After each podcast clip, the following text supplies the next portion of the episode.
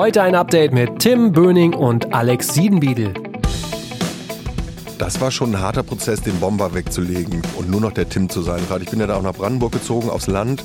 Ich glaube, ich habe auch sehr viel Selbstbewusstsein und so Selbstverständnis in der Rolle des Konzertveranstalters gesehen. Und auf einmal sitzt du hier auf dem Land in einem 92 Einwohnerinnen-Dorf und bist halt nur noch Tim. Herzlich willkommen beim Redfield Podcast mit Alexander Schröder. Wenn du hochwertiges Musikzubehör suchst, solltest du dich unbedingt mal mit den Produkten von unserem Podcast Werbepartner König und Meier auseinandersetzen. Wir nutzen zum Beispiel die Stative, den Popschutz oder die Mikrofonhalterung sehr gerne und sind überzeugt von der Qualität. Die Firma aus Wertheim am Main ist das ebenfalls und bietet eine fünfjährige Produkt- sowie zehnjährige Ersatzteilgarantie an. König und Meier sind einer der Weltmarktführer im Bereich Musikzubehör. Die Produkte sind überall im Musikhandel erhältlich und wer sich das einmal genauer anschauen möchte, der kann einfach mal auf www.k-m.de reinschauen. Ich freue mich heute, Tim Böning und Alex Siedenbiedel im Redfeed Podcast begrüßen zu dürfen, der in Partnerschaft mit Ticketmaster entsteht zwei Gäste, die wir beide schon mal hier waren. Alex ist Gitarrist bei den Donuts und organisiert die Geschäfte der Band, die in diesem Jahr ihr erstes Nummer 1 Album nach fast 30 Jahren Bandgeschichte veröffentlicht haben.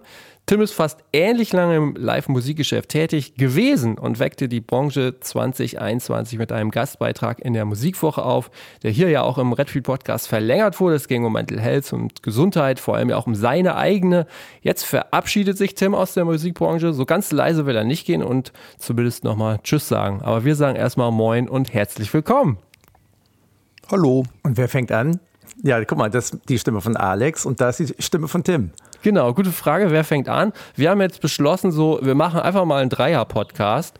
Ähm, für jetzt Menschen, die zuhören und sich fragen, warum denn ausgerechnet die, also die beiden Gäste, vielleicht Tim, kannst du mal erklären, wie deine Beziehung zu Alex und den Donuts ist und wie die angefangen hat. Ja. Und warum er hier sitzt. Ja, super. Ähm, Alex und ich haben uns kennengelernt, vor über 20 Jahren auch. Ähm, über verschiedene Wege. Meine erste Freundin damals war dann die, oder ist jetzt die Frau des äh, Schlagzeugers von den Donuts. Ich glaube, das war der private Hookup. Und kurz danach kam dann auch eine geschäftliche Komponente dazu. Und ich habe äh, damals ähm, Robert Köhler beerbt als Tourmanager von den Donuts. Und ähm, dann waren wir geschäftlich verbunden und unterschiedlicher, wie wir nicht sein können. Alex, der asketisch strukturierte ähm, äh, guten Mensch und ich der versoffene, hedonistische Rock'n'Roller. Ähm, aber da hat sich eine ganz tolle Freundschaft auch draus entwickelt. Und wir hatten neben dem Beschäftigen, was dann irgendwann nicht mehr war, ähm, viel Austausch, waren viel oft im Urlaub auch. Und wenn wir telefonieren, was selten ist, sind es immer zwei Stunden geballte ähm, Weisheiten. Und es äh, ja, ist eine ganz, ganz tolle Freundschaft. Und Alex hat mir auch viel geholfen in meinen Krisen. Und ähm, ich habe ihm oft geholfen, glaube ich, bei so Businessfragen. Ähm, ja, können wir später nochmal zu kommen. Aber auf jeden Fall, alle Stränge ähm, führen uns hier heute zusammen. Okay. Das bedeutet, wir erwarten einen ähm, spannenden, aber gleichzeitig unterhaltsamen Podcast heute. Der aber mal gucken, was passiert. Mal gucken, was passiert. Ich bin selber ganz gespannt. Tim hatte mich mal angesprochen, ey, hast du nicht Lust damit dazuzukommen? Und ich habe gedacht, also ich weiß gar nicht, vielleicht bin ich auch nur Beisitzer, aber ja. äh, ich bin gern mit dabei. Nö, wir werden auch noch ein bisschen darüber sprechen, was ihr macht, denn ich hatte okay, ja schon okay. eingangs gesagt, äh, Nummer 1 Album darf man ja auch mal würdigen. Wir haben jetzt nichts zum Anstoßen da, aber äh, ich würde da schon noch mal gern kurz einmal mit dir drüber sprechen. Na klar. Ähm, aber vielleicht jetzt erstmal Tim, weil äh, du hattest mich oder wir hatten so drüber gesprochen, äh, du gehst, du verlässt die Musikbranche. Ähm, da lass uns doch mal vielleicht vorher noch mal kurz ansetzen. Ähm, ich hatte es gesagt, gerade dieses Musikwoche-Interview oder den, der, das war ja ein, so ein offener Brief und auch die Verlängerung im Podcast hat ja nochmal so für ordentlich Wirbel, sage ich mal, gesorgt. Wie ist es dir denn jetzt so in den letzten beiden Jahren eigentlich ergangen nach, diesen, nach diesem Interview? Mhm. Ja, spannend. Wir waren ja immer in Kontakt ein bisschen und diese Idee des Dreier-Podcasts ist ja auch unabhängig, glaube ich, von Mental Health oder anderen Sachen entstanden, sondern weil wir ja. irgendwie dachten, das ist sicher lustig wenn wir drei alten weißen Männer äh, aufeinandertreffen und einfach quatschen. Deswegen haben wir auch eigentlich gar keine Agenda heute. Ähm, mir ist es sehr gut ergangen. Ich habe ja mh, genau diesen Artikel geschrieben. Damals hat ja meine Firma dann auch eingegliedert in die Good Life AG und es war irgendwie so ein schleichender Prozess, dass ich so ganz da raus wollte aus dem, dem Geschäft. Ähm, das hat dann irgendwie vier Jahre gedauert, bis ich dann im letzten Jahr mit, mit den, meinen Kolleginnen und, und Chefs ähm, den Entschluss gefasst habe, dass ich so ganz rausgehe, weil ich auch erkannt habe, so Halbgas geht nicht. Ähm, ich kann nur ganz oder gar nicht. Ähm, genau. Und seit Dezember oder sogar November letzten Jahres bin ich gar nicht mehr da. Ich habe da noch eine gute Regelung mit denen gefunden, wo ich sehr dankbar für bin, dass ich noch ein bisschen Kohle kriege, aber ich war gar nicht mehr im Geschäft und habe dann irgendwie überlegt, auch mit dir auch mit Alex und mit Tim Wärmling und meinen anderen Branchenfreunden, so, so ganz still gehen will ich dann auch nicht und wollte irgendwie mal Tschüss sagen und hatte überlegt, ob ich eine Party mache. Dann dachte ich aber wieder geil, der Mental Health Aufwecker äh, und alle sind besoffen, geht nicht. Genau. Und so kam dann so die Idee, dass man einfach nochmal so quatscht und 25 Jahre dieses Jahr sind, Rock'n'Roll Revue passieren lässt. Und was für mich ganz wichtig war, ähm, war zu sagen, dass ich gesund, aufrecht und lebensfroh wie nie gehe. Ähm, Gerade das Thema, was damals aufkam mit dem Mental Health und auch mein Outing mit meiner Angststörung, Depression, ähm, halt, dass die Leute nicht denken, äh, ich, ich liege verbuddelt in Brandenburg, äh, sondern dass ich sage, ich bin aufrecht und gut und bin geheilt und ähm, es war ein, ein, guter Prozess, das zu sagen, zu benennen und halt gesund da rauszugehen. Und ähm, genau, das war eigentlich so, so, eigentlich die Hauptintention. Ja. Wissen so das Feedback jetzt dann auf deinen Abschied oder auch schon vorher? Na, viele wussten es ja eh schon, gerade so die engeren Kreise ähm, haben das ja schon mitbekommen, dass ich mich ein bisschen rausgezogen habe. Ähm, jetzt Musikwoche hat es, glaube ich, nochmal gepostet dann oder gab es so einen kleinen Artikel, da gab es ganz viel Likes drauf, aber es war jetzt nicht mehr so irgendwie riesig. Mhm. So ein paar nette Leute haben geschrieben, aber es war jetzt nicht, dass ich 10.000 Anrufe bekam. War, glaube ich, auch ein bisschen den, den, lahmen Eber, jetzt müssen wir mal abschießen. Ich, ich glaube, für viele, gerade auch für meine KollegInnen im Büro, war es dann auch mal gut, dass ich auch mal weg bin. Ähm, und dass das so jetzt so einen, Cut hat. Aber ähm, nee, durchweg positiv und ähm, ja, ich bin sehr, sehr dankbar und alles, ist, alles macht Sinn und es ist gut, wie es ist. Okay. Für Leute, die jetzt gar nicht so richtig Bescheid wissen, wir haben ja auch ähm, zusammen eine Podcast-Folge aufgenommen, in dem wir so ein bisschen deinen Werdegang uns angeschaut haben. Die Firma, die du da quasi verkauft oder übergeben hast, die Bombe ist äh, die Bombe der Herzen. Ähm, wie schwer fällt es dir oder hat es dir dann gefallen, so das Ding, was du da aufgebaut hast, dann wirklich auch abzugeben, loszulassen? Weil es im Grunde genommen ja auch, ich glaube, das können ganz viele sagen, also ich sehe das auch so für mich so, du hast ja was, wo du seit über 20 Jahren sehr genau weißt, was du tust. Du kennst dich gut aus, du hast eine Struktur und das dann zu verlassen und quasi irgendwie was Neues zu machen. Mhm. Ja, triggert ganz gut diesen Spagat zwischen zwischen Grö Größenwahn und, und Selbstzweifel, den glaube ich viele haben in, der, in unserer Branche.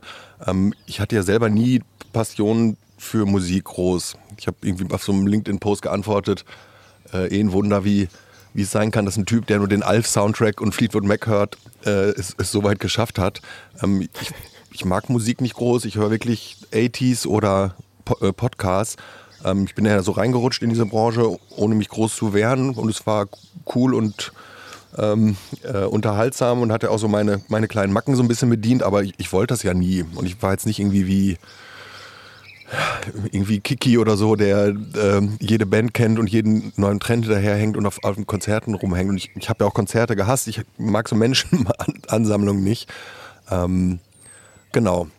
Äh, wenn ich mal von außen sagen ja. darf, ich finde, äh, eine deiner Qualitäten ist ja aber auch, äh, wenn wir jetzt auch mal was auf deine Frage, Alex, zurück, ähm, wie das ist, so eine Firma wegzugeben. Das weiß ich natürlich jetzt nicht so genau, aber ich würde denken, äh, eine von Tims Qualitäten ist, dass er eh, egal was er macht, immer wie so ein Kind im Spielzeugladen ist oder mit, mit Lego und einfach voll Bock hat, egal was das thematische Umfeld ist, einfach da was aufzubauen, wenn es ihn kickt. Und dann war es halt in dem Fall einfach mal so eine Konzertagentur, die dann äh, Feuer gefangen hat sozusagen, weil er das dann, wenn er das macht, auch wie ein Irrer macht so. Und auch mit äh, geilen Ideen und und und und und.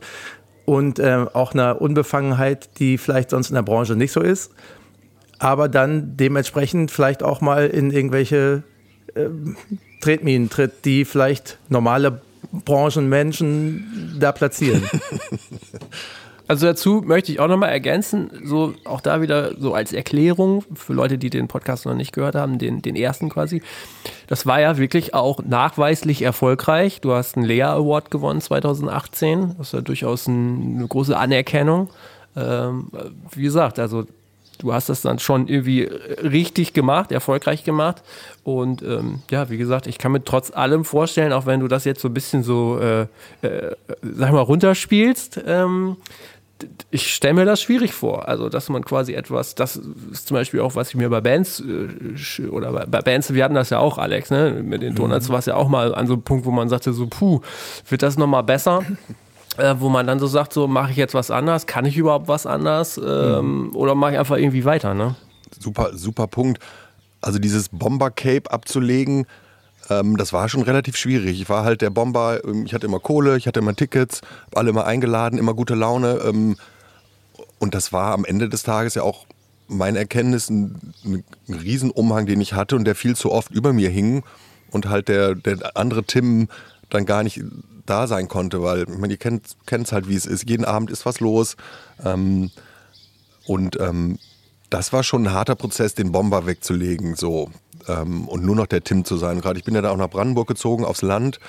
Ähm, und ich glaube, ich habe auch sehr viel Selbstbewusstsein oder, oder so Selbstverständnis in der Rolle des Konzertveranstalters gesehen. Und auf einmal sitzt du hier auf dem Land in einem 92 Einwohnerinnen-Dorf und bist halt nur noch Tim was sehr spannend war, aber was auch geklappt hat. Ich komme mit allen gut aus und was Alex halt sagt, ähm, ich glaube, meine Motivation immer, ich konnte gut mit Menschen, mit guten Menschen, ich konnte gut auch böse Menschen nett machen, aber habe halt auch jeden, jede Tretmine mitgenommen, die, die da war. Und ein Beispiel Lea Award, ich glaube, ich habe den nicht bekommen, weil ich, ähm, weil ich äh, gewürdigt wurde, also auch, aber weil ich äh, mich mit denen immer angelegt habe, dass es so ein Altherrenverein ist und der eine Typ immer auf die Bilderbuchgästeliste wollte und ich den nicht reinlassen wollte.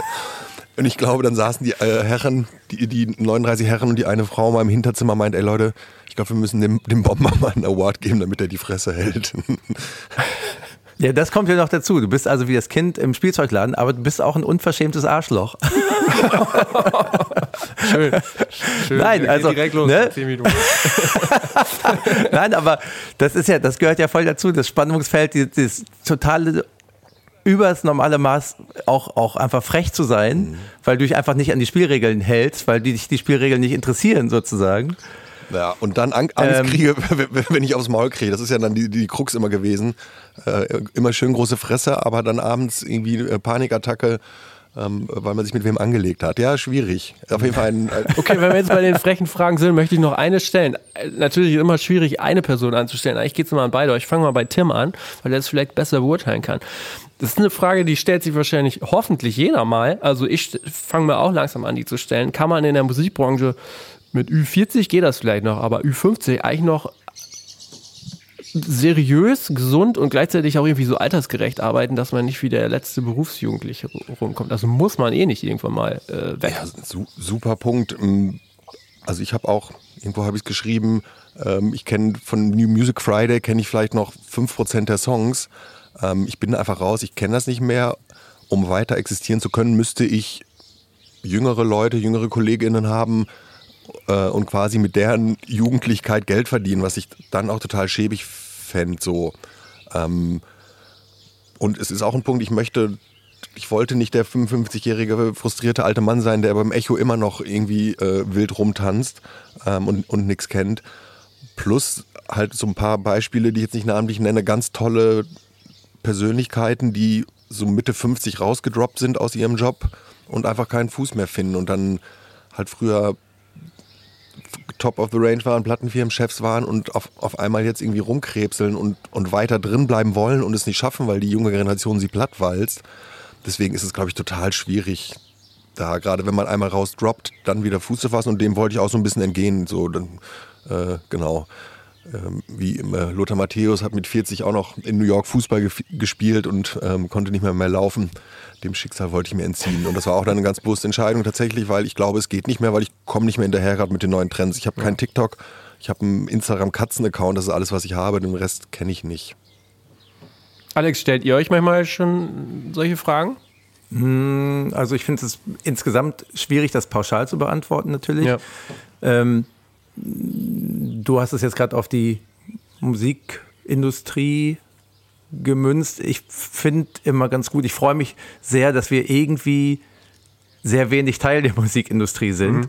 Ähm, auch was Tim eben meinte, ein paar Minuten vorher jetzt eben, mit dem jeden Abend ist was los und man hat die und die Mütze auf und jetzt ist er nur der Tim und ich habe für uns schönerweise das Gefühl, dass wir immer nur Alex und Ingo und Guido und so sind, egal in welcher Situation. Natürlich stehen wir manchmal auf der Bühne mit den Donuts, aber dadurch, dass wir uns so autark aufgestellt haben und auch fern des Hotspots so ungefähr, genieße ich sehr, dass wir äh, unabhängig von Musik, Musikbranche hin und her einfach das machen, was, was uns einfach Spaß macht, wirklich. Und das wiederum geht, glaube ich, so lange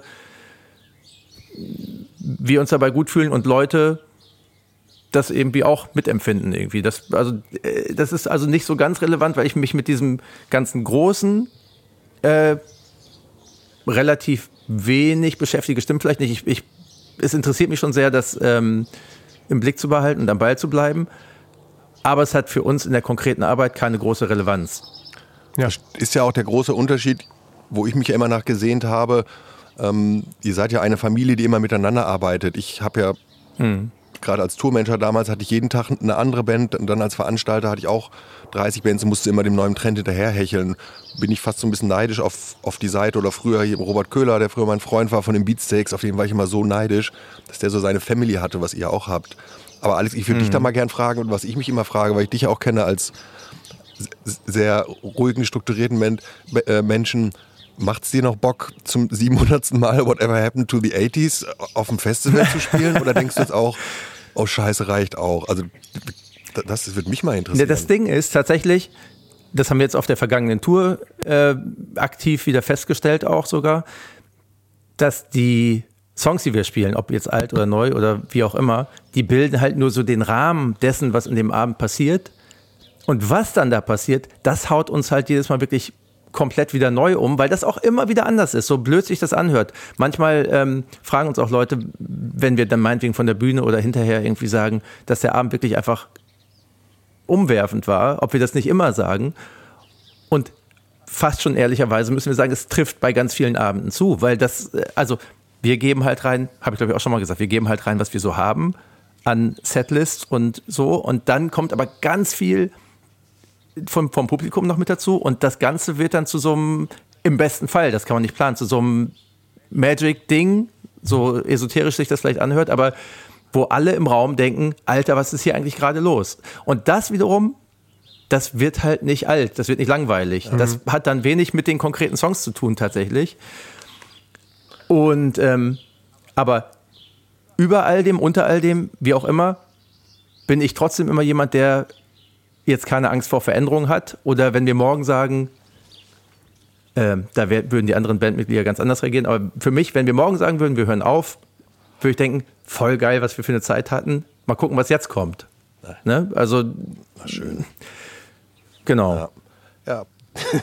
ja, ein bisschen wie KitKat, wenn der Vibe stimmt. Man hat eigentlich keinen Bock hinzugehen, wenn man da ist und es Vibe, dann, dann ist es schön. Aber das ist ja eh, äh, wir können ja schwer da nochmal drüber sprechen, wie das passiert ist oder was ihr dafür getan habt, sozusagen. Mhm. Das ist ja hier Musikbranchen-Podcast, würde mich auch nochmal sehr interessieren. Wir hatten das mal hier und da kurz angerissen. Das ja. ist ja dann auch so, wenn man mal äh, Platz 1 war, Albumchart, so. Das mhm. ist so die Frage, so, ne? Kann man sich dann nochmal motivieren? Also kann man sicherlich, ne? Aber mhm. äh, stellt ihr euch dann auch mal so die Frage, so, was, was, was kommt denn jetzt als Ziel noch? Ja, wenn das ein Ziel gewesen wäre, was man so ja. erreicht, dann vielleicht. Äh, wir haben uns da tierisch drüber gefreut, natürlich. Ähm, haben das für uns selber immer so ein bisschen ähm, schon immer gleich relativiert, weil, weil wir auch so ein bisschen damit gefremdelt haben, dass auf einmal ein Album von uns auf Platz 1 ist, wo dann aber ähm, Euse Ronsberger, den kennt ihr ja auch, äh, zu mir meinte, genau, äh, du, aber weißt du was, es kommen jede Woche x Platten raus und die sind halt in der Woche nicht Platz 1, also nimm das mal an als doch schon was Cooles und was Besonderes fand ich einen guten Hinweis, so einfach wie das ist. Ne? Aber ähm, genau, es war aber kein Ziel. Von daher ist jetzt auch nichts, was auf einmal erreicht ist und wo wir vor einer Leere stehen oder so. Gab es da trotzdem noch äh, das würde mich tatsächlich auch nochmal interessieren. Vielleicht jetzt auch eine bisschen blöde Frage, aber ihr macht das jetzt seit fast 30 Jahren. Gab es dann wirklich auch nochmal Leute, die gesagt haben, jetzt verstehe ich, was ihr macht oder jetzt verstehe ich, dass das euer Beruf ist oder war das schon vorher mm. eigentlich erledigt?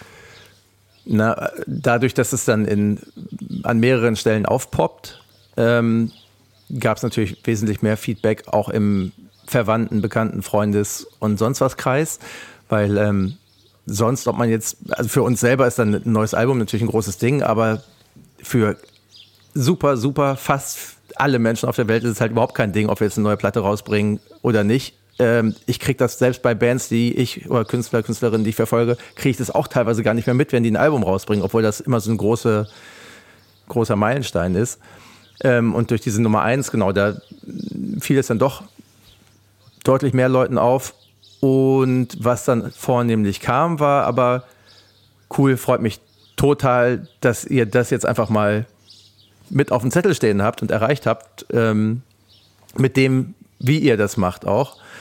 Also das war auch so ein ganz schönes Feedback. Natürlich aber auch gar nicht mal so selten, ach, euch gibt es immer noch, so, ne? Da darf man, glaube ich, auch nicht zu eitel sein. Das kriegen einfach viele nicht mit. Was macht man denn so als Band? Und ach, die habe ich doch 2002 mal gehört oder die habe ich 2009 mal gehört oder 2014 und dann ist man halt wieder woanders. Ähm, nee, aber das war, wie gesagt, also das, wir haben an dem Tag äh, auch relativ unspektakulär ähm, in Köln im, beim Italiener gesessen und uns einfach darüber gefreut den ganzen Tag, haben am Tag drauf noch in der eben Bürener Scheune, wo 1994 das erste Donuts-Konzert stattgefunden hat, haben wir noch so eine Party gemacht mit, mit Freunden. Oder die haben die für uns veranstaltet als Überraschung, das cool. war super. Und ähm, ja, und wie das jetzt, wie gesagt, mit der Tour und so weiter ging, das ist alles schon ziemlich krass nach so langer Zeit, wo wir eben auch die verschiedensten ähm, Ups und Downs auch schon miterlebt haben und auch Ups aus verschiedenen Gründen und auch Downs aus verschiedenen Gründen. Ähm, also den ganzen Weg mitzumachen, das ist schon echt sehr cool und dabei nicht den Kopf im eigenen Hintern zu haben, sondern auch zu wissen, was man da erlebt. Wir haben zum Beispiel nach der Tour, die wir jetzt eben im äh, Ende April hatten, was auch echt die größten Konzerte waren, die wir bisher auf einer eigenen Tour hatten, mit ausverkauftem Palladium und Co., äh, haben wir hinterher äh, bandintern nochmal gesprochen und gesagt so, ey, mal ganz kurz, bevor wir alle wieder in den Alltag mit äh, Spülmaschine, Kindergarten, Schule und sonst irgendwas abtauchen, einmal ganz kurz explizit nochmal merken und aussprechen, was haben wir da eigentlich gerade erlebt? Wie geil mhm. ist das? Wie dankbar muss man dafür sein? Ähm, ohnehin für jeden einzelnen Tag, wo man von dem, was wir machen und wie wir es machen, wovon man da auch noch seine Brötchen und seine Miete bezahlen darf und kann. Aber dann auch wirklich ähm, die verschiedenen Abende der Tour, die alle auf ihre eigene Art und Weise total irre und, und besonders waren. Ähm, Gerade in Zeiten, wo viele Veranstaltungen verschoben, abgesagt werden müssen, weil die Leute verständlicherweise ihr Portemonnaie für andere Zwecke irgendwie aufteilen müssen, dass die Leute dann kommen zum Konzert, eine irre gute Laune haben und hinterher dann noch den Merchstand leer kaufen. Äh, da kann man echt nur, nur Danke äh, sagen, dass es bis hierhin und aktuell so läuft. Richtig super. Ein super Punkt. Alex, bin ich ganz neidisch. Es war bei mir so ein bisschen der Knick, Knickpunkt, nämlich in meiner Motivation, äh, die Macklemore-Tour, die wir ja hatten, wo wir Arenen hatten, ähm, wo ich dann oben in der Loge stand und Macklemore mir und meinem Team dankte persönlich und ich mich so zwei Sekunden gefreut habe und dann sofort dachte, scheiße, jetzt kommt Live Nation und klaut hier die, die Band so. Es war so ein bisschen wie Amazon-Shopping. Man hat so acht Sekunden Befriedigung und danach so wieder Schiss, dass der, der Act weg ist. Ich hatte damals so diese mhm. Analogie, dass ähm, Veranstalter sein ein bisschen ist wie ein Tinder-Date haben ähm, mit, mit jemandem und acht Typen sitzen neben dir und vier sehen besser aus und vier haben mehr Geld. Ähm, deswegen rührt, rührt, mich das so ganz, oder was rührt mich, aber ich finde das total cool, dass man diese Momente eben bewahrt und ich glaube, man kann den Job dann auch nur machen, wenn man sich dem immer wieder bewusst wird, dass es Bock macht so. Und wenn, wenn mhm. man an, an, einen Punkt kommt, wo man merkt, es ist mehr Stress und die, die Momente des Genießens, was man geschaffen hat, oder gerade in dem Arbeitswahnsinn, den wir auch beim, beim Bomber hatten, wir haben, waren immer im roten Bereich, wir hatten gar nicht die Momente, uns mal hinzusetzen, ja. wie Alex gerade sagt, und zu sagen, ey Leute, so geil, was wir machen, äh, lass uns mal gerade freuen. Das hat immer mehr abgenommen, weil auch immer mehr Konkurrenz da war und so. Und genau, das war für mich dann der Punkt wirklich, wo ich erkannt habe, nee, das will ich nicht. Ja. Mhm. Und plus nochmal, Alex, die, die Komponente, man, Donuts ist jetzt auch nicht meine Lieblingsband, aber ich habe mich so gefreut mit äh, für die Eins, weil das ja auch gute Typen sind. Das ist ja auch noch so ein super Aspekt. Es gibt ja auch echt eine Menge Bands, Künstlerinnen und Künstler, die halt doof sind. Und wenn die in eine Eins gehen, dann freut man sich nicht. Aber bei, bei den guten Leuten in der Branche, die ja alle sich mittlerweile kennen, ähm, freut man sich dann halt einfach, weil die Typen geil sind. Aber Alex, da will ich nochmal kurz einhaken bzw. erklären. So, ihr habt es ja nun eigentlich auch geschafft, wenn ich das von außen betrachte, wir hatten ja auch darüber gesprochen, im Grunde genommen so eure eigene Firma, euer eigenes Ding so komplett zu bauen. Eigene Leute drumherum und du hast das mal ganz schön so auch auf LinkedIn geschrieben, so du bist total, und das hört man jetzt auch, du bist total mhm. glücklich, ihr seid so mit euch im Rein und äh, du meintest da, ja, ich bin eigentlich total zufrieden, dass wir da nicht dieses Good Cop, Bad Cop spielen müssen. Also es klingt ja so total. ja, so ist es auch. Ja, so, so. Ist es. Ich meine, genau, das habe ich ja damals auch schon erzählt, als ich das Management übernommen habe. Damals waren wir noch bei Universal ähm, und haben dann äh, erst in der Folge wieder unser eigenes Label reaktiviert.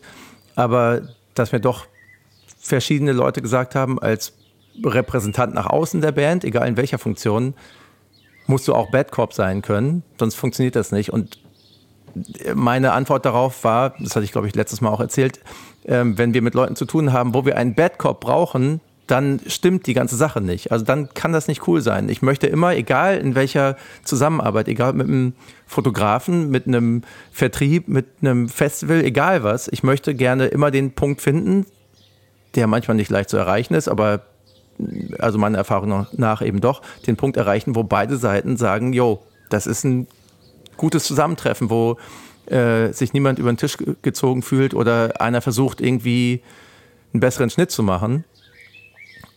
Weil, also im besten Fall trifft man sich ja auch öfter und arbeitet länger miteinander zusammen und hat wirklich einfach Spaß daran und nimm auch meinetwegen dann Geld nur als Ausdruck des Respekts dafür und des Spaßes irgendwie, den man da zusammen hat. Wie kriegt man das hin? Also wenn, also hier hören Bands zu, Managements, wie auch immer. Wie kriegt man das hin, das so zu bauen, als, als Konstrukt im Grunde genommen? Was braucht es dafür? Also ich bin manchmal, wenn ich deinen Podcast hier höre, ne, bin ich so ganz ja. erstaunt, wie komplex alles dargestellt werden kann und mit Sicherheit irgendwo auch ist. Ähm, ich weiß aber noch von mir äh, an der Uni, ich fand die Professoren am coolsten, die ganz normal gesprochen haben und auf einmal alles wirkte wie ganz wirkte wie Tetris. Tetris hat was vier verschiedene Steine, fünf verschiedene Steine. Damit geht aber alles. Und ich glaube, dass ganz viel im Leben, natürlich nicht, wenn du irgendwie äh, Krebsstammzellenforschung machst oder sowas, ähm, aber ganz viel im Leben ist doch ganz einfach und braucht auch nicht komplizierte, schlaue Wörter oder dicke Eier oder was auch immer. Ähm, ich glaube, ganz viel funktioniert doch so wie auf dem Schulhof, so ungefähr. Und ähm, ja, ja. auch auf dem Schulhof gibt es Arschlöcher, die einem auf die Schnauze hauen wollen, aber mit denen hängt man dann auch nicht rum. Keine Ahnung. Ja. Ähm, genau. Ich glaube, es, also, es gibt kein großes Geheimrezept, außer, naja, ich weiß auch nicht, ich möchte auch gar nicht so Wörter wie Integrität oder irgendwas, weil die denke ich auch nicht. Ne, das ist jetzt nicht, dass ich irgendwelche Überschriften drüber habe oder wir als Band.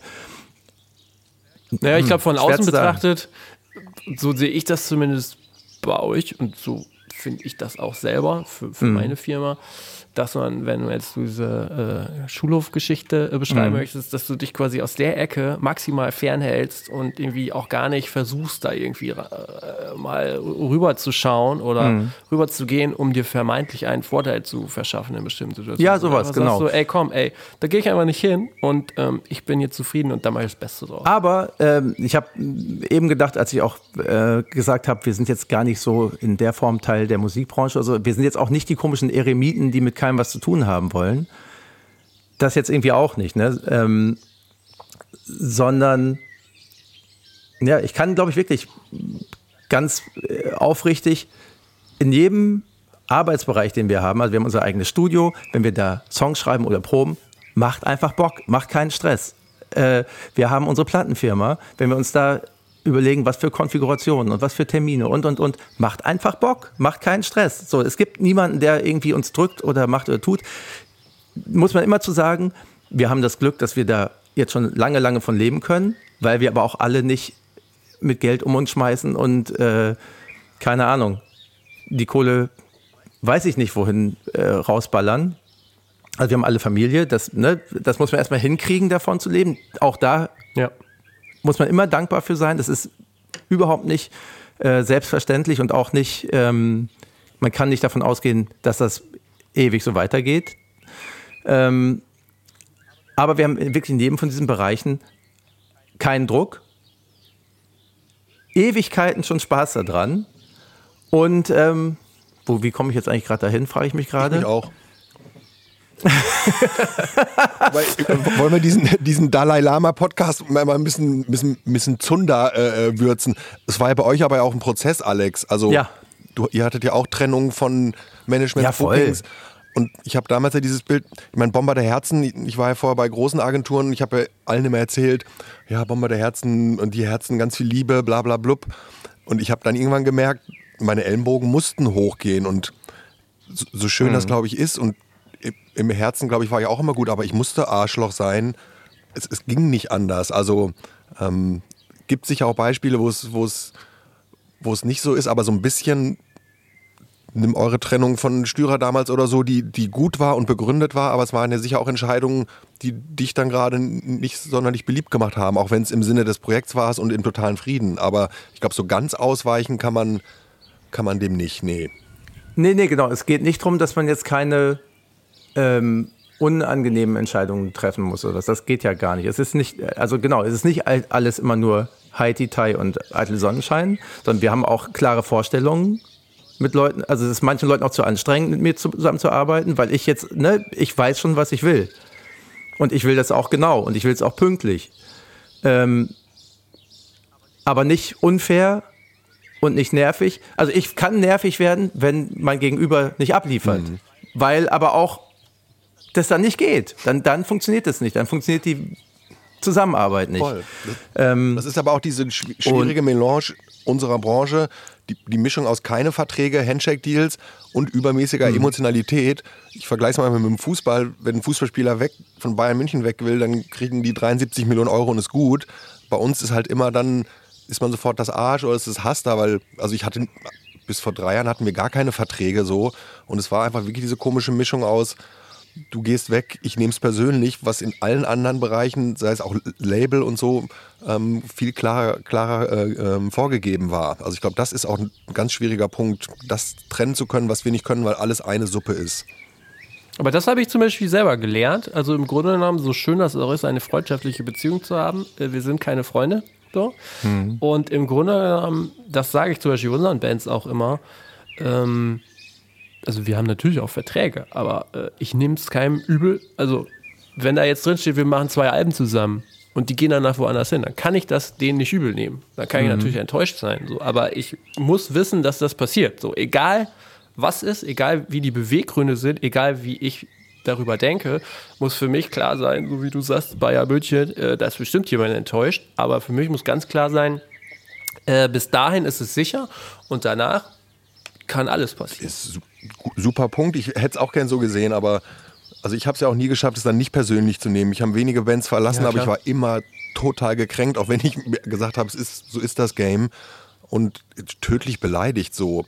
Ähm, Thema Resilienz halt auch, wenn du Angst vor Blut hast und Chirurg wirst, ist schwierig. Ich habe das dann nie geschafft, das irgendwie zu differenzieren und nur als Job zu sehen. Ähm, ja, und schwierig, ganz schwierig bei uns, finde ich. Also da bedarf es vielleicht auch vielleicht mal einer, einer klareren Werte-Seminar äh, äh, aller VeranstalterInnen, dass man, dass man irgendwie klarer kriegt, dass diese Vermischung von persönlich, Job, äh, Geld, äh, Integrität halt ein bisschen klarer differenziert wird. Schwierig. Ist halt die Frage, so ob diese Grenzüberschreitung dann sonst auch zu groß sind. Ne? Wenn ich irgendwie da nachts, jetzt übertrieben gesagt, nachts mit den Leuten um die Häuser ziehe, so, denkt man, man ist irgendwie Best Buddies und wundert sich dann, wenn eine Woche später der Manager anruft oder die Managerin und sagt so, hier, das vergessen wir mal alles wieder. Ne? Ganz interessant, was Asterix Westphal äh, dazu ja sagte, der, der Musikanwalt, der, äh, ich weiß gar nicht, ob wir nachher darüber schauen, aber während des Podcasts, weil ich das ja so bewundere, dass Anwälte das ja extrem gut können, sich vor Gericht die Köpfe einhauen und nachher, keine Ahnung, Kochrezepte austauschen oder wie auch immer. Das äh, finde ich erstaunlich. Mhm. Die können das gut umschalten. Ja, ist ja ihr Beruf.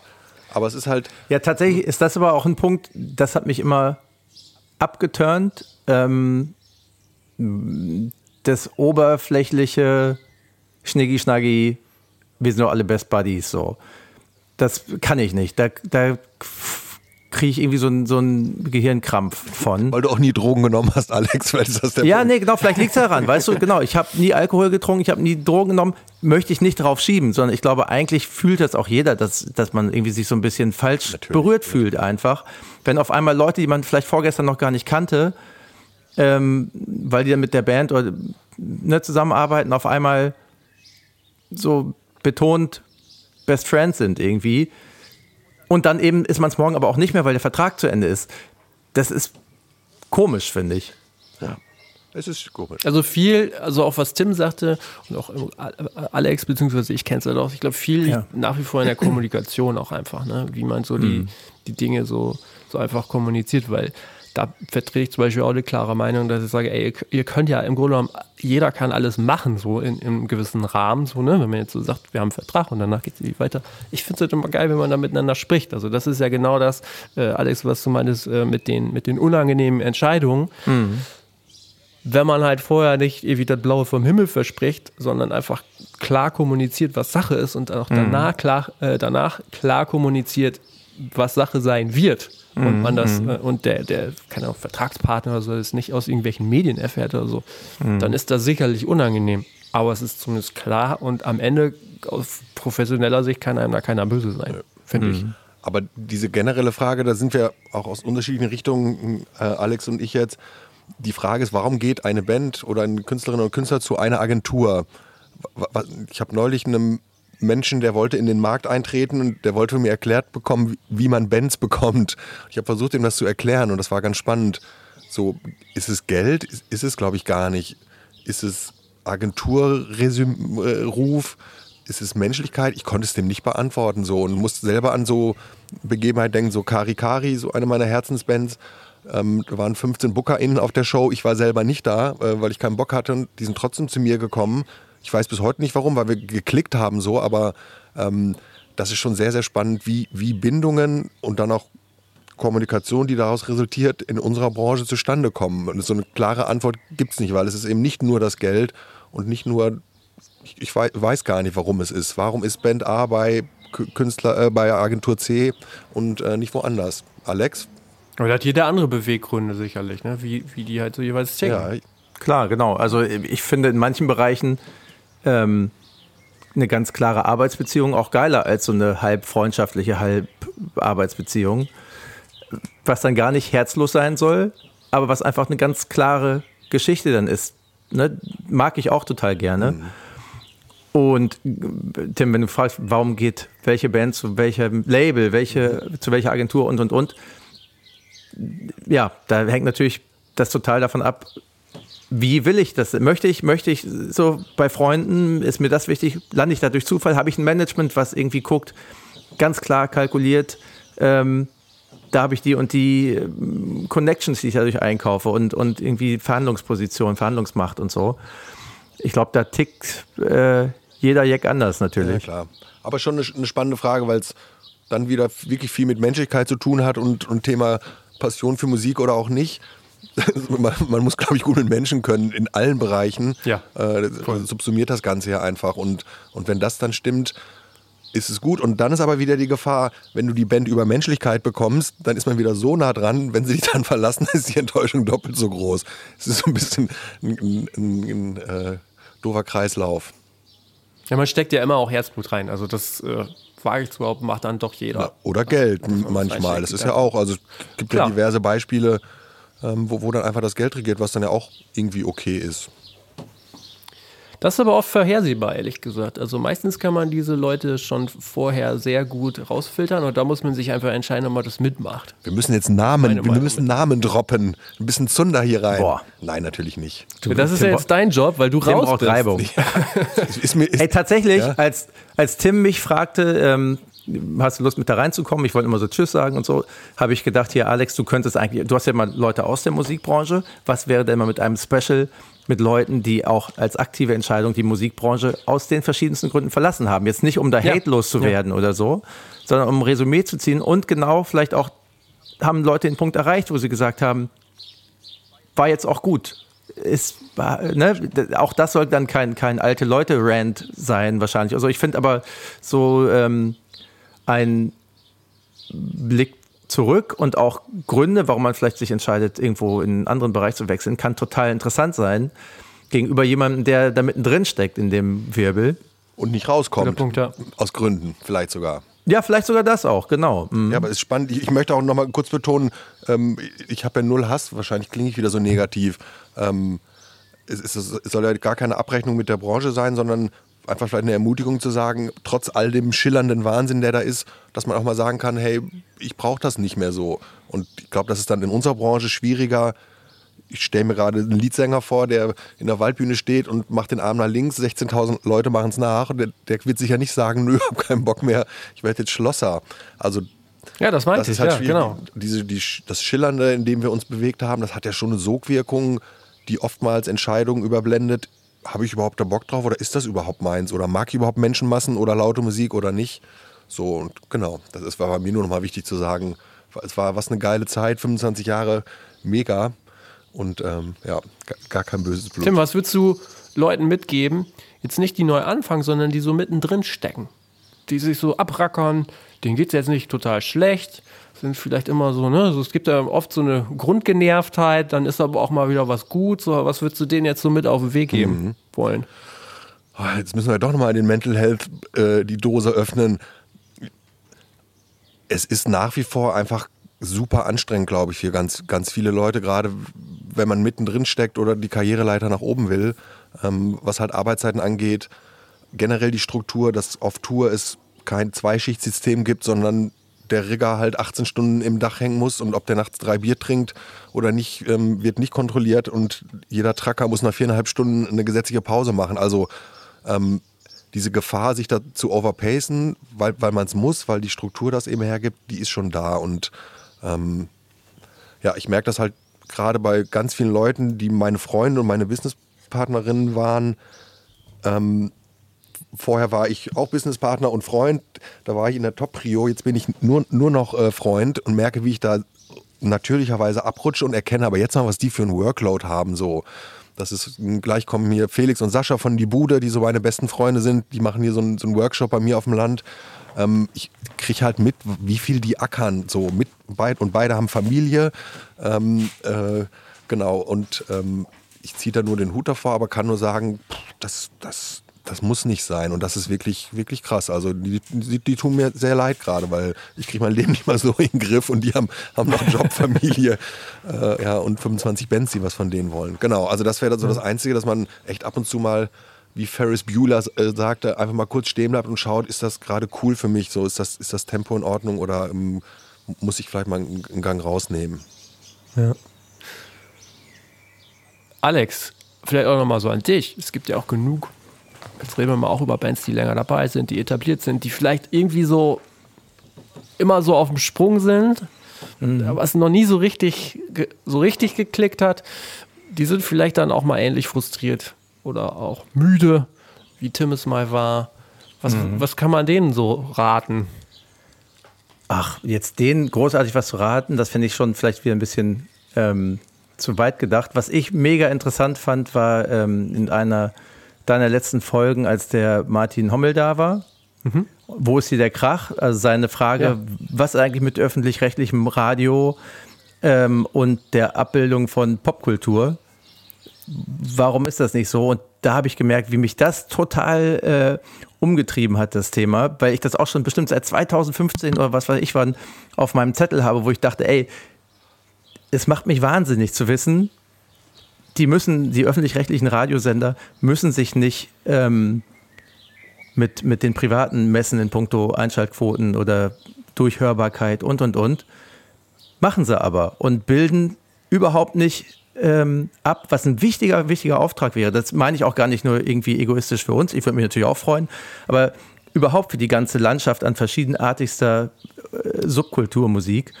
Ähm, die bilden nicht ab über die Jahre, über die Jahrzehnte, was passiert denn in Deutschland eigentlich? Und nicht nur bilden es nicht ab, sondern helfen dadurch natürlich auch nicht mit, ähm, Füße in irgendwelche Türen oder äh, Töne in irgendwelche Ohren zu kriegen.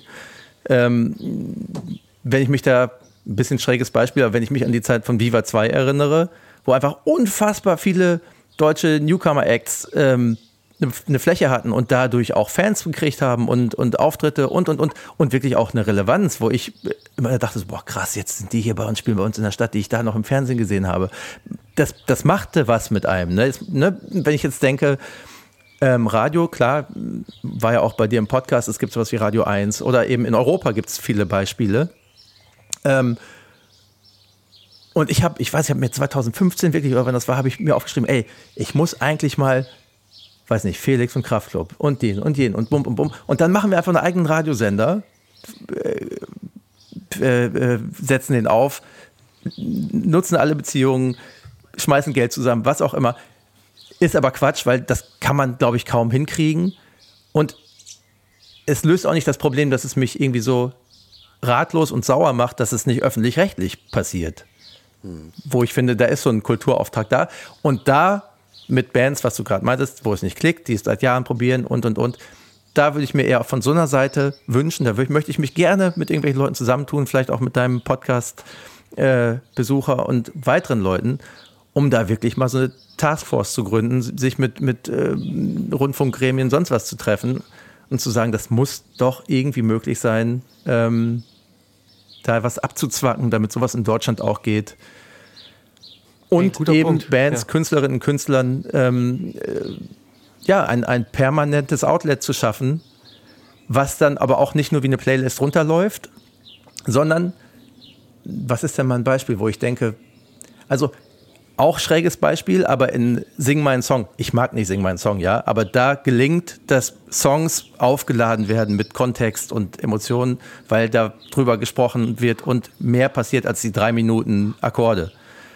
Ähm, vergleichbar an anderer Stelle finde ich im äh, Podcast Fest und Flauschig mit äh, Olli Schulz und Jan Böhmermann, wenn Olli für deren Playlist erzählt, warum er welche Songs da drauf packt, welche Künstlerinnen, Künstler, Bands er da gerade wieder gehört hat, in welcher Situation, in welcher Situation in seinem Leben, die ihn begleitet haben, was er daran speziell findet und warum er den Song draufpackt. Ganz im Ernst, ich höre mir das dann an, weil ich denke, äh, das interessiert mich jetzt, egal ob das meine Musikrichtung ist oder nicht. Und das ist eine ganz seltene Sache, wie in dem Fall. Also ich könnte mir so jemanden wie Olli Schulz in so einer Radio, auf so einem Radiosender vorstellen, der einem Dinge näher bringt, die man sich vielleicht sonst nicht anhören würde. Und da gibt es bestimmt noch eine Handvoll Leute für verschiedene Bereiche auch. Ich will jetzt nicht nur, ähm, die Initiative heißt ja, wo ist hier der Krach von dem Martin Hommel. Ich kann mir auch vorstellen, dass es wirklich nicht nur um Gitarrenmusik geht, weil es geht heutzutage beileibe nicht mehr nur um Gitarrenmusik, weniger denn je. Ähm, ja, aber so eine Fläche für Popkultur, Subkultur. Mhm das wäre so geil. Jetzt sind wir nochmal ein ganz anderes Thema eingetaucht, aber ich muss gestehen, äh, ich freue mich sehr, dass, dass dich das auch nochmal so gecatcht hat, weil äh, nach dem Interview hat es bei mir so ein bisschen gedauert und das sackte so nach und tatsächlich habe ich mir auch nochmal ein bisschen Gedanken darüber gemacht. Ich hatte ja das auch auf LinkedIn geschrieben, mhm. ähm, weil ich eben äh, jetzt in puncto Radio jetzt das auch ähnlich sah oder ähnlich nochmal festgestellt habe und eigentlich so diesen Vergleich gezogen habe, so warum äh, im Grunde genommen Spotify ähm, mit den Playlisten pusht ja die Bands mehr, sozusagen ja. jetzt mal äh, reißerische These, Spotify ja, ja. pusht die Bands mit den Playlisten zumindest monetär vor allen Dingen mehr als vielleicht der öffentlich-rechtliche Rundfunk. Und dann habe ich aber auch nochmal weitergedacht, ähm, ob das nicht auch so ein generelles deutsches Musikmedienproblem ist, dass man auch da immer das Gefühl hat, die sind immer gar nicht so.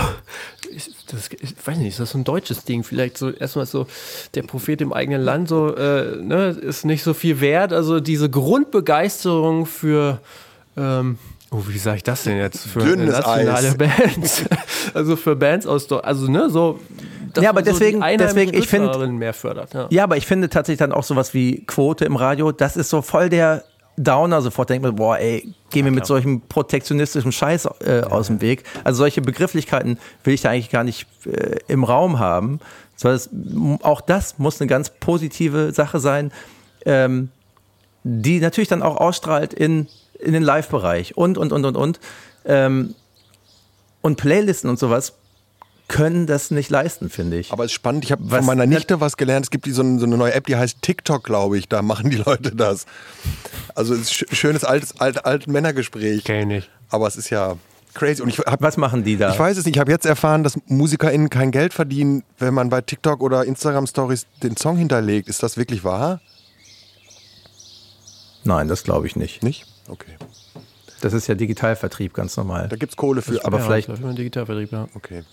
Na gut, aber ist ja mal die Frage der Höhe. Ne? Aber klar, TikTok äh, wird jetzt äh, kolportiert, äh, werden die Songs gemacht für den Gitarrenbereich. Das ist, glaube ich, eher weniger so. Ne? Aber ja, wie gesagt, also das war nochmal so meine Feststellung, dass ich einfach das Gefühl hatte, äh, und äh, das stimme ich mit dir überein, Alex, diese äh, Quote ist irgendwie Quatsch, wenn es quasi nicht von Herzen kommt, aus dem Inneren. Ne? Wenn man sagt so, ey, ich habe so eine Grundbegeisterung für die, für die einheimischen Acts und äh, vielleicht sind sie noch nicht so weit, aber ich unterstütze das trotzdem, weil das cool Ja. ist. So, ne? Und die Frage ist halt, die hattet ihr ja auch, inwieweit ist denn überhaupt ein Radio, also wir reden hier über irgendein Das uralt dazu. Instrument noch relevant. ja. Ähm, das gleiche kann man sich aber auch mit Fernsehen fragen. Und da hattet ihr, glaube ich, auch äh, Funk als Beispiel, wo wirklich Formate stattfinden, die zeitgemäß sind. Und das geht, glaube ich, auch in Musik. Ne? Also da Voll.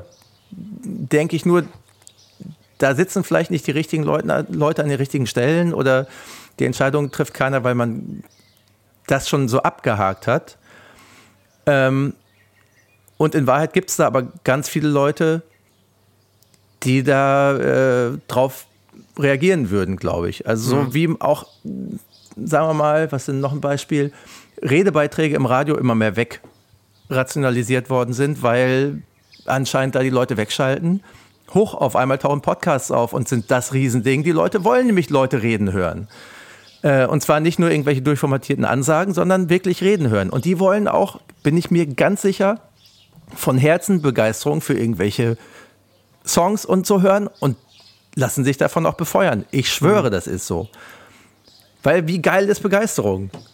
Ich Ja. mache mir mal einen Sekt auf, mich langweilt das. Okay, dann müssen wir jetzt mal über was Nein, anderes Quatsch, sprechen. überhaupt nicht. Ich Ja. finde ganz spannend. Also, ne, da äh, offener Aufruf, wer hier zuhört, keine Ahnung, Ja, mich beschäftigt das sehr. Und ähm, ich glaube, das wäre gut, wenn wir da irgendwie ein paar Weichen stellen würden, die nicht unsexy regulatorisch daherkommen, sondern, ja, ich weiß nicht, wer wo sitzen und was entscheiden muss, aber dass man wirklich mal Popkultur, ähm, Subkultur, Musik irgendwie auch so öffentlich fördert, Präsenz gibt. Ja, wie uncool das schon klingt, ne? Aber genau das zu knacken, hätte ich voll Ich kenne die drauf. Antwort. Es ist auch alte weiße Männer, glaube ich.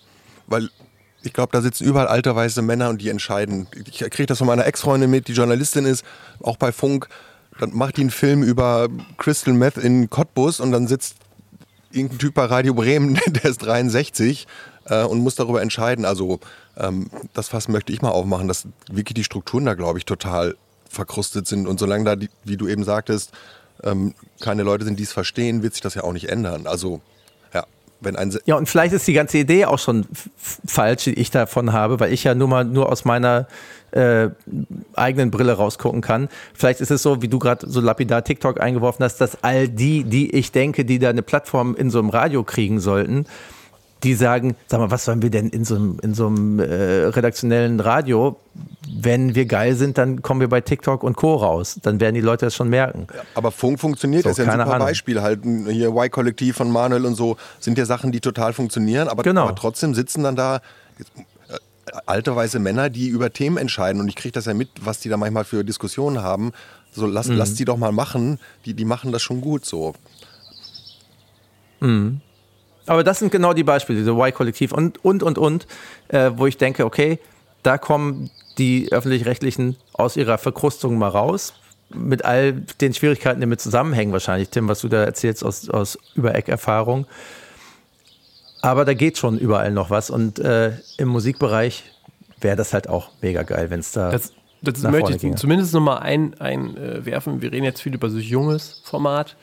Äh, Die Gesellschaft wird generell in, immer älter. Ich hatte das mit Elke Kuhlen ja auch, dass sie sagt, naja, ey, CO Pop, lass uns mal ein bisschen über ältere, ältere Menschen auch sprechen. Ne? Also, so, also ich würde das jetzt nicht komplett begrenzen wollen, aber wir brauchen so total die jungen, freshen Acts. Ich meine, die Donuts sind ja auch nicht jung. Mhm.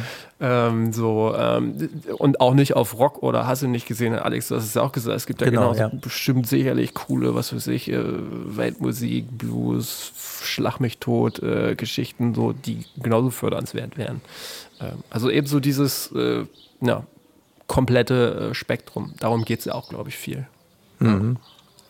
Aber bevor wir jetzt äh, Zunder, weiter Zunder, wir wollen Zunder. Ja, Zunder. Äh, dann, dann, dann frage ich dich mal, Tim. Ja.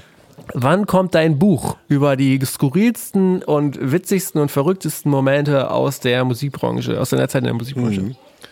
Ja, puh. Äh, gute Frage. Ähm, mein Freund T.S. Uhlmann und ich saßen mal auch mit 39 äh, Caipirinha und er meinte, das muss man unbedingt aufschreiben. Es gab natürlich auch Kapitel in meinem äh, Leben, über die ich ja explizit nicht spreche, ähm, die in Ungarn waren. Ähm, und ich glaube, das Buch wäre nur rund, wenn das, wenn das alles äh, irgendwie stattfindet, weil ähm, ja, mein, meine Connecte zum Gangster-Rap ja auch total spannend ist und auch quasi auch viel, viel meines Erfolges begründet hat. Ich das aber gar, gar nicht so exponieren will, auch wenn es ja gerade mit Alex Hilfe auch eine ganz tolle Lösung für mich gab, ähm, dass ich so meinen Frieden damit geschlossen habe. Ähm, ja, ich weiß nicht, ob das jemand. jemand Sehr nebulös formuliert. Ja. Jemand, der die ganze Zeit zu wollte. Aber äh, no, no pressure. Nee, Quatsch. Ja, aber es ist, ja, das ist. Ah, jetzt muss ich, hätte ich mir doch einen Sekt aufgemacht, dann würde ich jetzt die Hosen runterlassen. Nee, alles aber gut, das, alles das gut. Also das heißt, Buch und klar. Nee, kommt sicher. Also Podcast hätte ich Bock im. Ja? Genau, ich habe hab tatsächlich eine Idee für, für einen Podcast ähm, wo es um B- und C-Städte geht und die Connection zwischen meiner Historie als Tourmanager, aber auch die ähm, Geschichten der jeweiligen Städte. So im Kontext, cool. jeder kennt Hamburg-Berlin, aber wer kennt Fulda, äh, Gütersloh und Melle? Ähm, geil, jetzt habe ich mein, meine Podcast-Idee gespoilert, Idiot. Ja, genau. Also so, sowas. Klaut, zack, zack. so, so, sowas finde ich ganz spannend. Ist ja jetzt ein Copyright drauf genau. quasi. Ja, ähm, ich habe Bock drauf und ich, ich kann ja, glaube ich, ganz gut quatschen und kann auch ganz gut schreiben. Äh, geil. Äh, bisschen Selbstlob. Aber ich habe Lust darauf und äh, danke, dass du fragst. Vielleicht wäre das ein Projekt. Ich habe ja jetzt Zeit hier auf dem Land mit meinen beiden Katzen und ohne Job. Ja. ja also genau, das wäre jetzt die nächste Frage. Du sagst ohne Job. Äh, was machst du jetzt? Ähm, nichts. ALG 1. Das war, war sehr schön. Man erstmal, man wenn man äh, aus einem Job austritt, muss man ja zum Arbeitsamt. Zwar wunderbar, in, in Fürstenwalde ist mein zuständiges Arbeitsamt und da war die 21-jährige Sachbearbeiterin die guckte mich nur an und las so meine Vita. Und dann sagte sie, hat da draußen sind so Computer, da können Sie eingeben, was Sie so gerne machen. Ich so, meinen Sie diese Bits-Computer? Ja, ja, ging. Ich, oh ja. Das war super. Da habe ich mich dran gesetzt und es war äh, Tierpfleger und äh, Kosmetikerin waren, glaube ich, meine Sachen. Äh, nee. Ja, passt doch, ja, oder? Mal gucken. Ich habe ich hab Bock, was ich jetzt lerne, ich habe mm, so ein altes Haus mehr gekauft, was ich renoviert habe und bin äh, Airbnb-Gastgeber und merke, wie so meine Core-Qualifications von damals vom Touren mit Tischtennisturnier auf Tour, mit äh, so dem kleinen Extra-Esprit, das kann ich jetzt da anbringen. Und ich habe schon ein Logo entworfen und ähm, stelle den morgens Frühstück hin, so ganz klein und habe da auch gemerkt, wie, wie ich das vermisst habe, dieses unmittelbare, ähm, direkte Leute glücklich machen, was ich, glaube ich, gerne tue. So. Und, ähm, und das meine ich, das meinte ich da eingangs mit dem, wie du so arbeitest, ne, mit allen Ecken und Kanten, die du auch irgendwo mitbringst, aber trotzdem, wenn du jetzt meinetwegen Tourleiter bist, da kann der, da kann Macklemore kommen, da kann der härteste Straßenrapper kommen. Die fühlen sich dann auf einmal so im positivsten aufgehoben wie im Kindergarten und haben mega Spaß. Ich weiß noch, als du uns getourmanagt hast, äh, man fühlt sich dann einfach wohl. Auf einmal, auf einmal wird dann eine Anwesenheitsliste mit irgendwie ähm, äh, Häkelgarn und reingehämmerten Nägeln in ja, einem Murmeln, weil alle immer weg ja, waren. genau. Auf dem Frühstücksbrett mit Murmeln mit den Namen ich saß ich sechs Stunden und habe gebastelt und jeder, der den Bus verlassen hat, musste dann seine Murmel nach rechts ziehen. Sowas. Und dann wird einem das wirklich auch dem, dem, dem abgebrühtesten, jahrzehntelang unterwegs gewesenen äh, tourerfahrenen Menschen, wird das irgendwie so erklärt, wirklich wie, wie in der orangen Gruppe im Kindergarten.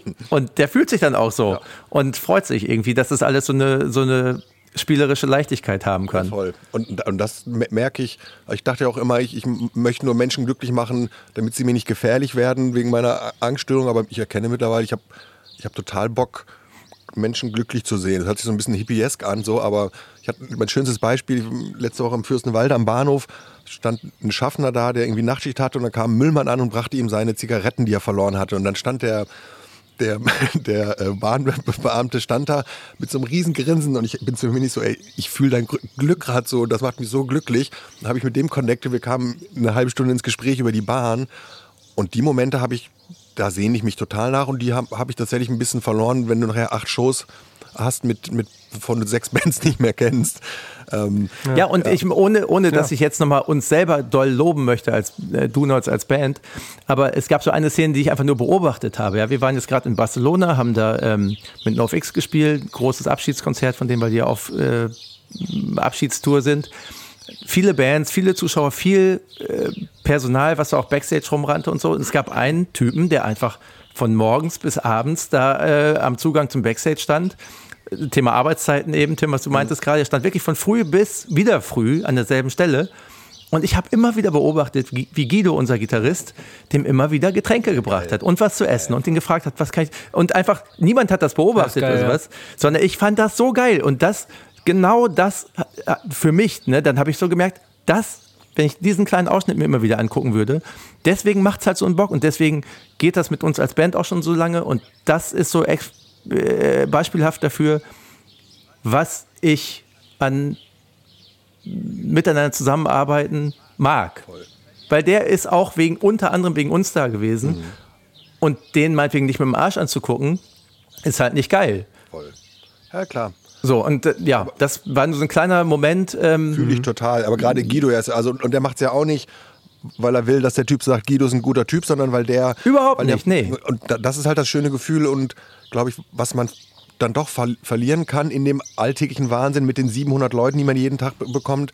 Und ich erkenne jetzt halt wirklich, hat letzte Woche war, war ein Gastpärchen hier so und die haben, haben mir danach persönlich eine Nachricht geschrieben, Tim, es war so schön und wir hatten so Beziehungsissues und du hast uns den Raum gegeben, hier unsere Beziehung zu klären. Und ich, ich habe geheult. Ich dachte so, ah, oh, so sowas will ich, sowas will ich nur machen. Und genau, insofern bin ich da ganz glücklich, auch nochmal alles richtig gemacht, ähm, da rauszugehen, weil diese unmittelbaren kleinen Dinge, die, das muss nicht Mecklemore in der äh, Lanxess Arena sein, der dir dankt. Das kann auch die Oma im Kaffee sein. Ich habe letztes Jahr so ein bisschen gekellnert, die grummelig ankommt und nachher mit einem Lächeln rausgeht, sagt Danke für den schönen Tag. Ähm, ja, hört sich jetzt sehr hippie-esk an, aber auf sowas. Nein, aber es ist genau, es ist genau in Ordnung, weil das, die Gefahr ist immer, die ich natürlich hier aus äh, dem, dem äh, weit entlegenen Münster äh, Richtung Berlin easy und auch doof beurteilen kann. Ähm, äh, so ein bisschen aufgrund der Möglichkeiten, die meinetwegen Berlin bietet oder Hamburg oder so und auch der Connections und der täglichen, ja auch geilen Arbeitsinhalte, aber auch der Vielzahl und so. Es besteht die Gefahr, dass auch die tollsten Leute da so ein bisschen ver verarschlochen, Voll. sagen wir mal, äh, und sich von dieser Oberflächlichkeit und eben diesem täglichen Schniggi-Schnaggi mit heute ist es der, morgen ist es die, ähm, da wegtragen lassen. Voll, look at me. Das kann jedem. Was sagst du? Look at me zum Thema Verarschlochen, das ist ja ein super Thema. Geht nicht. Also, ja. Man muss es schon immer selber äh, im Blick behalten, ne? Das ist natürlich immer Ja, aber es ist auch leichter gesagt als getan. Ja, ja, ne? voll, also wenn voll. du da drin steckst, äh, natürlich ist das geil, wenn wir irgendwie, was weiß ich, mit, eben mit Universal irgendwie zugange waren und dann sind da Budgets ohne Ende und Connections, die man selber vielleicht in der Form nicht vorher hatte und auf einmal ist vielleicht schnell das Gefühl da zu denken, irgendwie sind wir auch die Geilsten. Irgendwie ist das doch ganz normal so, dass, dass hier irgendwie äh, links und rechts die Kohle fliegt. Mhm. Ähm, von daher, also vorwerfen kann man das, glaube ich, keinem, aber es ist schon ähm, bei allen tollen Menschen, die da so zugange sind, keine einfache Aufgabe, da irgendwie die Füße auf dem Boden zu behalten. Nee, so, bestes Beispiel ist ja immer hier Beat Gottwald, mit dem ich mittlerweile super verstehe und wir uns total schätzen und mögen. Landstreicher und Bomber gründen sich quasi parallel, buhlen um die gleichen Acts. N natürlich sitzt man da nicht abends und trinkt, trinkt Tee und, und sinniert über die Welt. Also man ist dann dem Moment in so einem Haifischbecken, wo ich total doof war, dann einfach und auch richtig scheiße sein musste nicht, musste ich nicht, war ich aber. Ich war dann scheiße, um dann Jahre später zu erkennen, ey, wir finden es eigentlich total nett und, und alles ist gut so. Und ähm, ja, also dieses, das ist der, gute Punkt. Vielleicht auch so nochmal, wenn wir bei Ratschlägen sind, so ab und zu mal, zu mal checken, bin ich das gerade oder welcher Teil in mir äh, reagiert gerade so und ähm, ja, ab und zu mal schauen, dass man nicht zum totalen Arschloch wird. Guter Punkt. Ich möchte noch mal eine Sache ansprechen. Ähm, das interessiert mich ja massiv, Alex. Wie sieht ein Tag aus, um da jetzt mal ganz hart das Thema zu switchen, wie sieht ein Freitag aus, wenn die Charts rauskommen und man auf Platz 1 geht?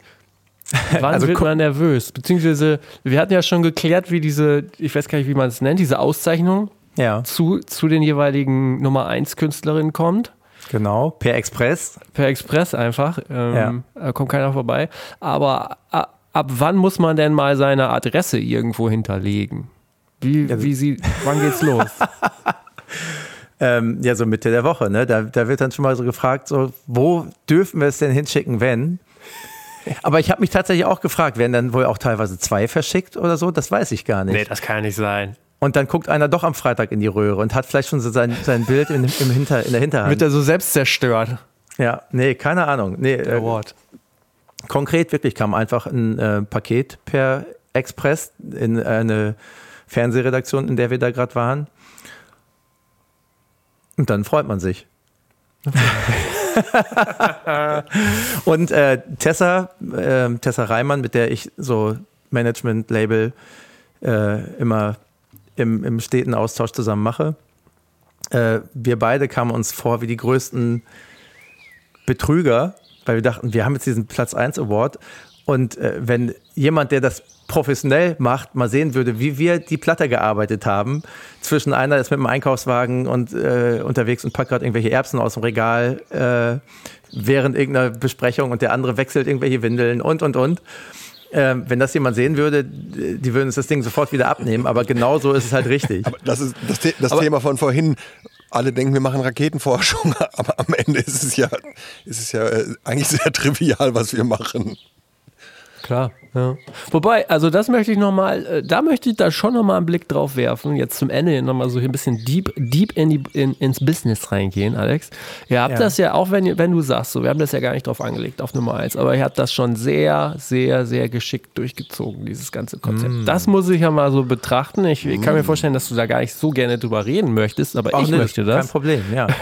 Weil ihr ja, also äh, ich fasse es mal zusammen und dann hoffe ich, dass es äh, so halbwegs richtig war. Ihr habt habt relativ früh, ich weiß gar nicht mehr mit welchem Vorlauf, das Album angekündigt. Ihr habt einen Vorverkauf gestartet, so weit, so klassisch. Da war aber auch wirklich viel drin in diesen Bundles. Äh, wir hatten das ja auch schon im letzten Podcast. Ihr vertreibt es vor allen Dingen selbst über den eigenen Shop bei den Merch Cowboys. Das ist natürlich auch nochmal etwas, wo viel am Ende hängen bleibt bei der Band. Was habt ihr denn da noch gemacht? Ihr habt ja da noch eigentlich nochmal eine Rakete zusätzlich äh, gezündet. Apropos Raketenwissenschaft. Mm, also genau, es war gerade einmal kurz die Verbindung nicht so gut, deswegen habe ich den Anfang nicht gehört. Ja. Also angekündigt haben wir es tatsächlich bei diesem ähm, Kick-Off-Konzert Wiederbeginn bei Rock am Ring, ähm, wo wir als erste Band nach der Pandemie überhaupt wieder auf der Bühne standen. Das war auch tatsächlich eine äh, explizite Idee, die wir da ausgetüftelt hatten. Wir haben das ja 2015 schon mal gemacht, als Rock am Ring nach Mendig wechselte zwischenzeitlich dass ich damals, ähm, da waren ja noch die Lieberbergs da am Ruder, gesagt habe, ey Leute, wir wollen gerne von unserem Nachmittagslot, wir würden gerne die erste Band sein, überhaupt. Wo dann äh, Lieberberg noch meinte, wie bitte? Also, also das hat, wollte noch niemand, niemand möchte erste Band sein. Das ist einfach scheiße, da kommt keiner, was ist das denn? Und ich habe gesagt, nee, aber das ist doch so ein genialer Slot eigentlich, wenn man den auch entsprechend auflädt, nochmal zurück vorhin Voll, mit, den, mit ja. den, Bands und Songs, wenn man irgendwas irgendwie äh, umrahmt und, und, und dem ganzen Gefühl gibt, dann ist es auch was anderes. Und so haben wir es halt als Grand Opening äh, 2015 und dann eben vor allen Dingen nach der Pandemie 2000, wann waren das dann? 22? Ja, äh, nochmal gemacht. Ähm, und der Platz war voll, mittags um eins. Die Stimmung war irre. Die Menschen haben vor, auf, hinter der Bühne liefen die Tränen, weil es irgendwie so ein krasser Moment war. Und wir haben uns gedacht, äh, haben wirklich so zwei Tage vorher noch das Albumcover fertig gemacht, ähm, die Produkte vorbestellbar gemacht. Das Album heißt ja, heute ist ein guter Tag. Und wir dachten, wo anders kann man das ankündigen und die Kampagne starten, als in dem Moment, wo das Festivalleben äh, und, und die Bands auf den Bühnen wieder anfangen. Weil verdammt nochmal, da ist ein guter Tag. Und das war auch wirklich einer. Genau, da gab es noch lange keine Musik und so von uns, sondern es ging dann erst wirklich ein halbes Jahr später los mit dem ersten Song und so. Ähm, und am Ende ich weiß nicht, ob du darauf angespielt hast, hatten wir noch ähm, ein, ein Ticket-Bundle für die ja, Release-Woche genau. parat, ähm, wo man ähm, für, darf ich immer noch, immer noch nicht verraten, wegen Gebietsschutz, wo das stattfinden wird, für drei Konzerte Ende des Jahres 2023 ähm, noch Tickets im Bundle. Ich weiß es, ich konnte. weiß es. Zunder! ja, genau. Und ähm, das hätte es tatsächlich gar nicht gebraucht, wie sich schönerweise herausgestellt hat. Aber wir haben gedacht, na gut, den ähm, Umsatz können wir schon noch gewertet mitnehmen, weil ähm, ähm, ähm, ähm wir, haben, wir, haben, das vorher alles mit der GfK im Detail abgeklärt. An der Stelle äh, einmal dickes Lob an die Leute, die bei der GfK arbeiten, die sogar einen Anruf und eine Mail von jemandem wie mir, der einfach vielleicht in Anführungsstrichen doofe Fragen stellt, super geil äh, in Empfang nehmen hilfreich sind, weil das Regelwerk ist ja beileibe nicht einfach. Man kann sich das in Ruhe durchlesen, aber man ja. hat halt trotzdem noch Fragen. Ja, aber ich kann das bestätigen. Was ist GfK? Und das sind GfK die, erstellen die deutschen Albumcharts. Okay, Super Leute, wirklich, also da würde ich mir so manche Service-Hotline wünschen, die so toll darauf eingehen und, und äh, einem behilflich sind. Ähm, genau, das alles ausgetüftelt und dann in der Release-Woche eben diese, diese Bundles noch äh, veröffentlicht, wo uns dann jemand anders, der in der Woche veröffentlicht hat, so ein bisschen zwielichtige Nachrichten immer geschickt hat über Instagram, meinte, ihr werdet beobachtet, passt genau auf. Wer, wer war das, Alex? Ja, das Oder muss ich jetzt mal gucken, nicht. wer da auf zwei und drei war. Ne, also alles gut, aber das war schon so ein bisschen oh. Mafia-mäßig. Ähm, aber dazu möchte ich nochmal sagen, ja. sehr, sehr, sehr ähm, pfiffig gelöst. Der Preis war nämlich äh, der, der, Preis war der Trick. Also ihr habt im Grunde genommen gesagt, so, naja, jetzt mal ganz ehrlich, ihr könnt die Tickets solo kaufen, ihr könnt die Tickets aber auch einfach im Bundle kaufen. Der Preis ist der gleiche. also, weil ich kenne das aus eigener Erfahrung, man macht sich ja. da immer nämlich riesen viel Gedanken um, wie macht man das dann eigentlich und ist das nicht total doof, wenn es die Tickets nicht einzeln geben würde? Und das ist eigentlich recht schlau gelöst. Geht natürlich, wenn man ehrlich ist, auch nur in einer bestimmten Preiskategorie. Mhm. Und Konstellation an, an Hintergrund überhaupt auch. Genau. Ne? Und ich wollte vor allen Dingen auch niemanden, gelöst. ich wollte auch niemanden, auch da niemanden abrippen, der sich vielleicht eben als wirklich enger Supporter, Supporterin schon seit einem Dreivierteljahr das Album vorbestellt hatte und auf einmal das Gefühl kriegt, oh, jetzt werde ich hier nochmal zur Kasse gebeten, um nochmal das Album zu kaufen. Sondern der, diejenige denkt sich einfach, ey, ich will eh zu dem Konzert, Nämlich, dann gab es ja, das war ja auch nochmal eine spezielle Edition der Platte. Geil, die kriege ich noch dazu geschenkt, egal ob ich das andere schon bestellt habe oder nicht. Ähm, das heißt, da hat sich tatsächlich auch niemand beklagt, so aus dem engeren Umkreis. Mega. Du wurdest gerade pfiffig genannt, Alex. Das ist das Schlimmste, was. ich, ich, hoffe, zu mir sagt nie jemand, Tim, du bist pfiffig. Das, das ist das Schlimmste, was ich, glaube ich, gehört habe. Entschuldigung. Das war aber schon sehr äh, positiv Nein, natürlich. Äh, besetzt. Ich hab's auch werde dich nie ich, ich auch, aber pfiffig ist ein süßes Wort. Das habe ich 30 Jahre, glaube ich, nicht gehört. So. Leute, wir haben die Stunde Podcast. locker geschafft. Wir könnten ja. wahrscheinlich noch eine weiterreden, aber vielleicht machen wir das irgendwann mal anders. Ähm, zum Beispiel, wenn äh, Tim den Podcast macht über die Z-Stadt Melle oder die, äh, weiß ich, B- oder C-Stadt Münster, wahrscheinlich B-Stadt eher. Ähm, ich bedanke mich an dieser Stelle für die unterhaltsame Runde. Es sei denn, ihr habt noch etwas sehr Wichtiges hinzuzufügen. Ich muss ja noch Tschüss sagen. Tschüss. Nö, ich glaube ja, auch. Also tatsächlich, ich, ja. äh, vielleicht waren wir jetzt so ein bisschen thematisch sehr weit heute, sehr breit aufgestellt, aber äh, im besten Fall sagt ihr da draußen, dass es dadurch auch ganz gut kurzweilig war. Voll. Und ich will Tschüss sagen und danke, Alex, dass du da warst. Und ähm, ich bin nicht weg. Wer mich finden will, der kann mich finden. Ähm, genau. Ich, ähm, ja, und Urlaub machen bei dir. Urlaub machen bei also mir. Also kann ich besuchen. Ja, oder, oder ja. mich buchen als, nee, keine Ahnung. Also, genau. Ich danke für 25 tolle Jahre und ähm, all die tollen Freundinnen und Freundinnen, die ich äh, getroffen habe, inklusive dir, Alex. Ähm, ich gehe ganz gerührt in den Ruhestand.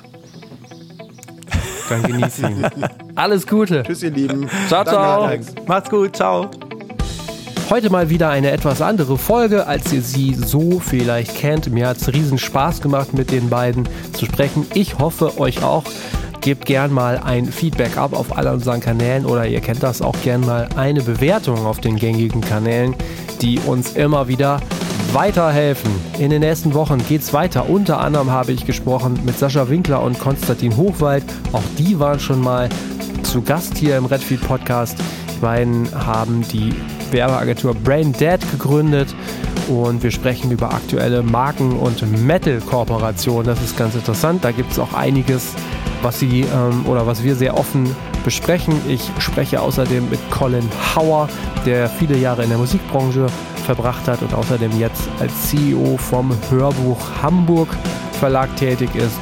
Und dann freuen wir uns ja hoffentlich alle auf eine sehr unterhaltsame Redfield 150 Folge. Bleibt dem Redfield Podcast gerne treu. Ich bedanke mich zum Ende bei unserem Podcastpartner Ticketmaster für die Unterstützung und wünsche euch noch ein paar schöne Tage. Macht es gut. Bis nächste Woche. Ciao.